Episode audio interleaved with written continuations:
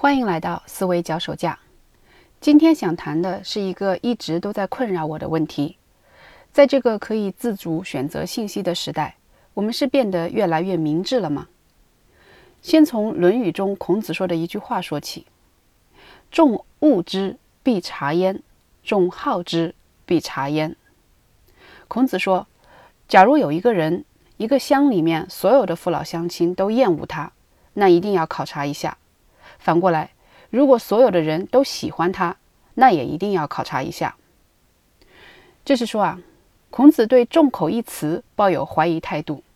如果舆论全都说一个人好，或全都说一个人坏，那是一件很可疑的事情。在这种情况下，要自己再进一步考察。在孔子的时代，没有报纸媒体。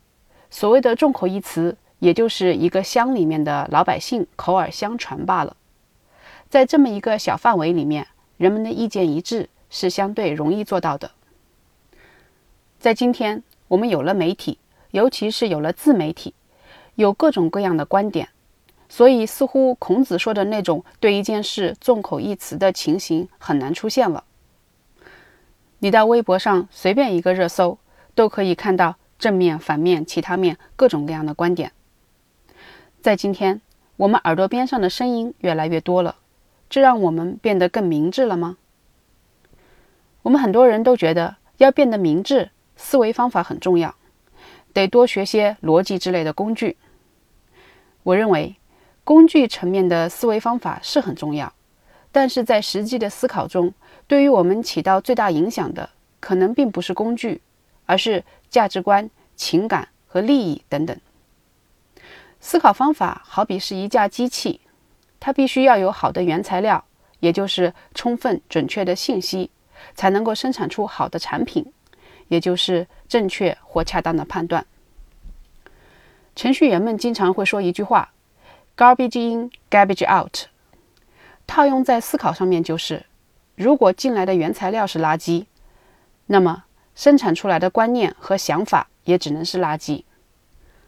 假如面对各种各样的媒体信息，你的视线总是会被那些你所感兴趣的信息所吸引，而自动过滤掉那些你不感兴趣、不愿意看到的信息，这样是无法做出正确的判断的。这就是价值观、情感和利益的作用。如果把思维方法比作一架机器，把知识和信息比作原材料。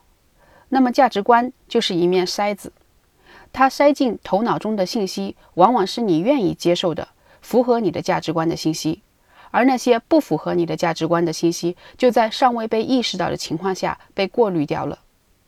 这种自我过滤往往是最具破坏性的，因为我们可能沉浸于其中而不自知。在认知心理学里面有一个术语叫做确认偏误。确认偏误是说人的这样一种倾向，只注重寻找那些可以确证自己观点的信息和证据，而不能或不想寻找反对自己观点的信息和证据，以及在对一个信息进行解读的时候，倾向于采取符合自己价值观的解读方式。举一个例子来说，有句话叫“情人眼里出西施”，在两个人的蜜月期，回忆起恋爱时候的点点滴滴。都是甜蜜的回忆，而那些争吵都被过滤掉了。等到几年之后，当婚姻已经变质之后，再回忆恋爱时的场景，觉得那时候好像天天都在吵架，而那些甜蜜的时刻又被过滤或淡化了。当一个人的想法已经有一个倾向性的时候，就会更容易被证实这种想法的信息所吸引，而这可能会带来一个恶性循环。你对伴侣的看法越糟糕，就越容易注意到那些负面的东西，而这又反过来促进负面的想法更加坚定。对于自己的记忆，我们可以很轻易的修正，以使其符合我们现在的目的。